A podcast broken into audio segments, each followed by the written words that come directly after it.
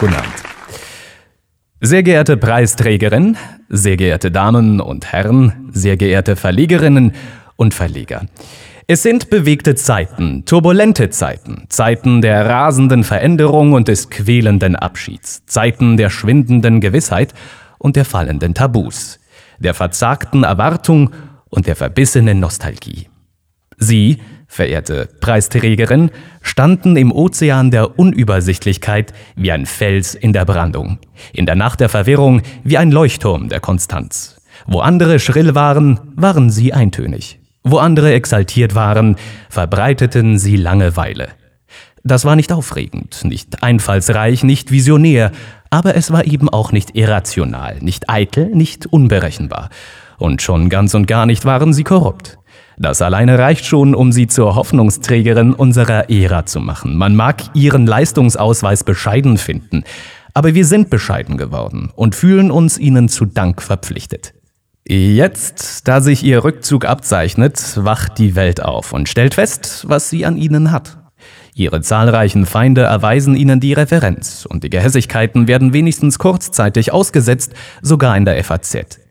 Plötzlich scheint die Welt zu realisieren, dass sie die letzte ihrer Art sein könnten, dass ihr Schlag von Verantwortungsträgern vom Aussterben bedroht ist, dass die Weltordnung in erhebliche Schwierigkeiten geraten dürfte, wenn ihresgleichen nicht mehr auf der Brücke steht. Dieses bange Gefühl, wir geben es unumwunden zu, beschleicht auch uns. Deshalb, verehrte Bundeskanzlerin Merkel, verleiht Ihnen die Jury diese Woche den Preis der Republik. Als späte, aber verdiente Anerkennung, als Hommage an die Bundesrepublik der Biederkeit, der Mitte, der Konstanz, als Ehrbezeugung für ihren Regierungsstil der lähmenden Konzilianz, für ihre Machtstrategie der asymmetrischen Demobilisierung, für die beruhigende Aura der Freudlosigkeit, welche die Symbole der staatlichen Macht unter ihrer Regierung zuverlässig ausstrahlt und die jeden Verdacht im Keim erstickt, sie, die Staatschefin, könnten durch Freude an der Macht zu ihrem Machtmissbrauch verführt werden. Vor 18 Jahren haben sie den CDU-Parteivorsitz erobert, weil das Old Boys Network, das sie immer nur belächelt hatte, im Sumpf der Parteispendenaffäre versank.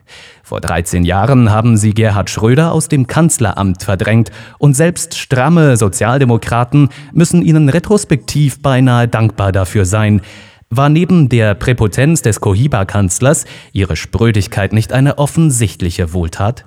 Hat nicht das traurige Ende des Putin-Amigos die historische Notwendigkeit von Schröders Ablösung noch einmal dramatisch bekräftigt? Was für eine beispiellose Gockelparade überlebten sie nicht mit unerschütterlicher Zähigkeit, die Berlusconis, die Sarkozys, die Camerons. Natürlich nehmen wir ihnen übel, dass sie uns jetzt mit Trump alleine zu lassen drohen, aber vielleicht waren Sie ja das Bollwerk, das den Siegeszug der Selbstdarsteller und der Schaumschläger, wenn schon nicht verhindert, so doch dankenswert verzögert hat.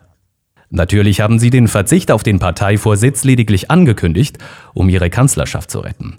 An taktischem Geschick fehlte es Ihnen ja nie.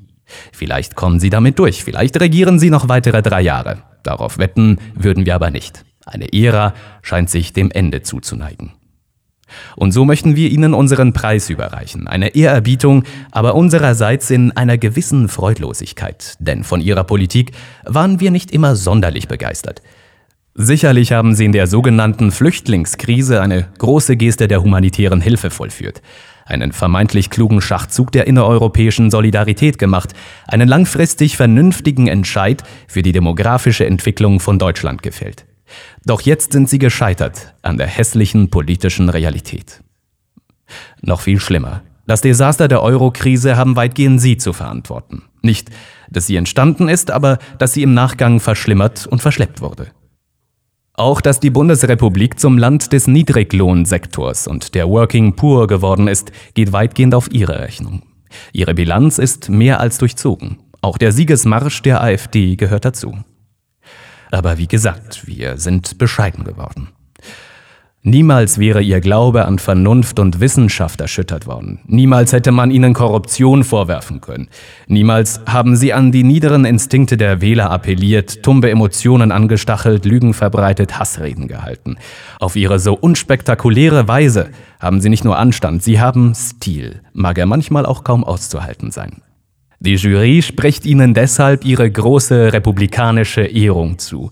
Wir wünschen Ihnen von Herzen alles Gute und dass Ihr untrüglicher taktischer Instinkt sich ein weiteres Mal als richtig erweist. Dass Sie bis ans Ende der Legislatur das Heft trotz allem in der Hand behalten werden. Und dass Sie uns bitte nicht zurücklassen mögen mit bösen Buben, verantwortungslosen Schaumschlägern und verheerender Präpotenz. Dankeschön. Angela Merkel, meine Damen und Herren.